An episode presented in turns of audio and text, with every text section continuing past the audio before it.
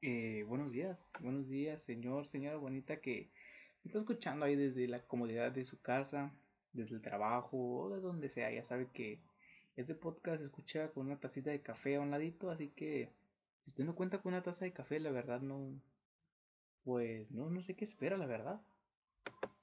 Todo con una tacita de café es mucho mejor, ya usted lo sabe. ¿Cómo estuvo su semana?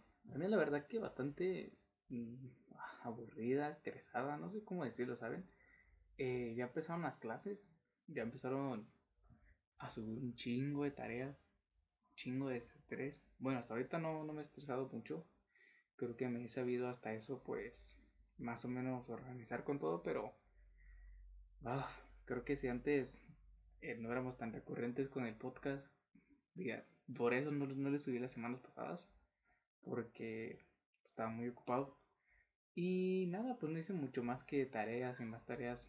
Bueno, sí, grabé el Cocas. Y ahora sí espero poder subirlo para el día lunes, pero pues ya saben que no pueden confiar en mí. Por otro lado, quiero agradecerles porque ya en menos de un año, que por cierto ya casi cumplimos un añito desde que, pues vaya, iniciamos este proyecto. No echarle café, sino el Cocas, todo lo que engloba el Cocas en general. Ya casi un añito, eh, casi ya un añito, en menos de un año hemos alcanzado más de 2.000 reproducciones entre todas las plataformas en las que se distribuye. Así que nada, muchas gracias por el apoyo y esperemos, yo creo que deberíamos hacer un especial para el año. Creo que vamos a ya se, se me ocurre alguien a quien invitar, pero no les voy a decir quién es porque aparte de que no lo conocen, creo que se arruinaría más o menos la temática.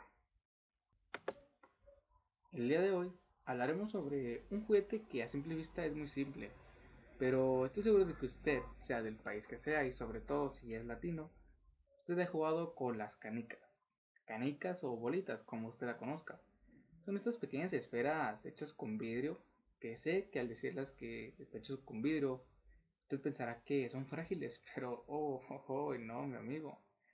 Todo lo contrario, ya que pues, era como una especie de puro vidrio, ¿saben? O sea, no estaban huecas ni nada como quien dice, era pues cristal macizo. Ah, y eran bastante duras. Mm, Rara la vez te podía quebrar una, ¿eh? de hecho. Hay de diferentes diseños todavía.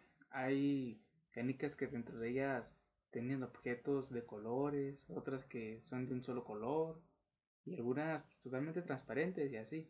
Aquí en México había, bueno, hay, porque que yo sepa se sigue jugando muchísimo. Hay canicas de diferentes tamaños desde las más pequeñas que más o menos su diámetro ronda entre el centímetro hasta de 3 centímetros de diámetro que sé que pues 3 centímetros sonará poco aunque para un hombre es, un mastodonte para un hombre es muchísimo no se crean. 3 centímetros de diámetro más o menos es lo de un tazo más o menos sí lo de un tazo. Dependiendo de su tamaño era el valor que se le asignaba.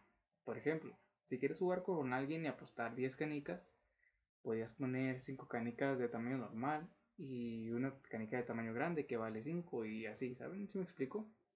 Ahora dirás, güey, pero ¿cómo se jugaba? Y bueno, pues aquí viene ahora sí que lo complicado. Ya que eran pues varios estilos de juego. Primero que nada, cabe recalcar que se jugaba siempre en un terreno de tierra, pero no, no tierra tipo arena, ¿saben? No como floja. Siempre se jugaba en un tipo de tierra más o menos sólida, no, o sea, como si estuviera mojadita, ¿saben? No tipo lodo tampoco, no manches. Pero más o menos tierra sólida y esto aplicaba para todos los estilos de juego, ¿ok? El primero del que les hablaremos es el conocido como Choya. Este consistía en trazar un cuadro en la tierra, vaya, que delimitaría el área de juego. Después, en el centro se hace un hoyo en la tierra que, vaya, esto es lo que viene diciendo la choya, el hoyo en el centro de la choya. Se hace un volado para ver quién empieza. Pero no es el típico volado que se hace con una moneda de águilas o sellos. Mm, obviamente no. Se ponían todos los jugadores detrás de una raya del cuadro y lanzarían la canica. El que quedara más cerca de la cholla pues empezaría primero y el que quede más lejos pues iría último y más o menos pues en ese orden. Después de esto el juego era algo similar a las tries, ¿saben? Pero esperen, no se confundan, déjenme explico. El jugador que cayera en la cholla una vez tenía la oportunidad de ir eliminando a sus oponentes. Para esto deberían pegarles tres veces. Nosotros decíamos, herido, grave y muerto para cada golpe. Al matarlo, te quedabas con su canica, aunque esto lo tenías que hacer sin que alguien más se metiera la cholla, ya que te quitará, te quitaría pues el poder, vaya, por así decirlo. Y si caías a la cholla dos veces seguidas, o sea, ya con el poder, te ahogabas y perdías, o sea, era un juego sumamente estratégico y tenías que calcular la fuerza con la que le pegabas a la canica, eh, o sea, ya que si se salía del área, pues también perdía, ¿saben? O sea, era... Tenías que calcular todo, absolutamente todo en este juego. Y aparte de eso, si le pegabas a una canica y tu canica quedaba, quedaba pegada a esa canica, no valía el golpe y tenías que... O sea, eso cuando, cuando quedaban así se decía que estaban como picando. No sé si ustedes llegaron a jugar cartitas que las ponían en una pared, le aventaban una piedra, ¡pum! si, caía la carta y quedaba todavía pegando a la pared, estaba picando y no te la ganabas, eh, güey. O sea, estás pendejo. Era algo similar, pero si las canicas quedaban pegadas. Otro modo de juego era el de hacer como unas especies de figuras, círculos, triángulos, cuadrados, etcétera, el que quisieras. Después se fijaría una apuesta. Por ejemplo, si apostaban 5 canicas, se tendrían que poner 10 canicas dentro de la figura. Pero bueno, me estoy adelantando. Se hacía un volado parecido al de la cholla, pero en la figura. ¿saben? O sea, trazaban su figura, lanzaban y el que quedara más cerca empezaba primero. Después el juego era simple, colocar las calicas dentro y irlas sacando de dentro de la figura sin quedarte dentro. Si te quedabas dentro estabas jodido, porque entonces en lugar de perder 5 canicas, perderías 6, porque no podías sacar tu canica que se te quedó dentro. Algo que se me olvidó mencionarles es que en cualquier modo de juego antes de tirar tenías que hacer tu cuarta. Si no sabes qué es una cuarta, es bastante simple, ¿sabes? Colocabas la mano, la que, la que quisieras, ¿sabes? La mano, por decir la izquierda.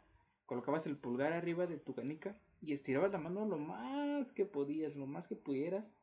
Y donde quedara tu meñique trazabas una rayita y tenías que tirar desde atrás de esa rayita. Simple, ¿no?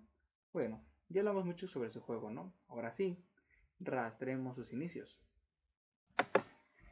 Si bien es cierto, no se conoce el verdadero origen de las canicas, su origen aparente se remonta hasta el antiguo Egipto y la Roma precristiana. Se han encontrado canicas presentes en la tumba de un niño egipcio de alrededor del año 3000 a.C. en Creta.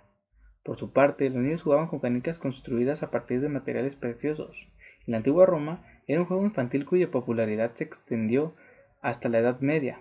Después de Creta, las canicas fueron llevadas por la cultura minoica, primera cultura en la Edad del Cobre y del Bronce, a través de embarcaciones hacia el antiguo Egipto, donde se encuentran restos del año 1800 a.C., exactamente 25 grados norte, latitud 43, altitud 40 y 32 grados al este, latitud 36, altitud 38. En la actualidad, la ciudad se llama Luxor, al oeste del río Nilo. Fueron encontradas 14 piezas en su sitio. Según la disposición de las piezas y las teorías difusas de los estudiosos, parece ser que las canicas más pequeñas se disponían en el centro y eran rodeadas por las otras de más calibre. Una pequeña cavidad en forma de cubeta se encontraba debajo del, del emplazamiento donde se jugaba, sin duda para facilitar el tiro de las canicas cuando eran lanzadas. Los propios obreros de esta excavación reconocieron el juego, y en Said dijeron que se llamaba aún bajo una forma dialecta Bawawa. se escucha raro el nombre. Eh, mejor conocido en otras provincias de Egipto bajo el nombre de Gabah o Labet el Hal. De hecho, es un juego que consiste en lanzar, atrapar y mover de diferentes maneras las calicas, las calicas, las canicas, perdón, más o menos gruesas. Nos recuerda al juego de tabas. Cambiando un poco de tema, imagínense qué habrá pasado de los niños que jugaban canicas para que las dejaran así por años, ¿saben? O sea, es fascinante hacerse esas preguntas, ¿saben? Actualmente esta ciudad es un santuario y es un lugar protegido. En la antigüedad era una especie de instituto de educación o algo así. Sin duda es un juguete que a muchos nos trae muchos recuerdos de nuestra infancia y quizá hay personas con anécdotas gracias a ella, ¿saben? Pero es obvio, un juguete con más de 5.000 años de existencia han visto más dedos que las prostitutas del centro. ya, perdón, ya no, ya no voy a hacer chistes así de machistas. Bueno, espero que les haya gustado este episodio del Charlie Café. Si tienen alguna anécdota sobre canicas, puedes comentarla en el Instagram arroba el cocas. Un besito en su de negras y nos escuchamos el próximo viernes.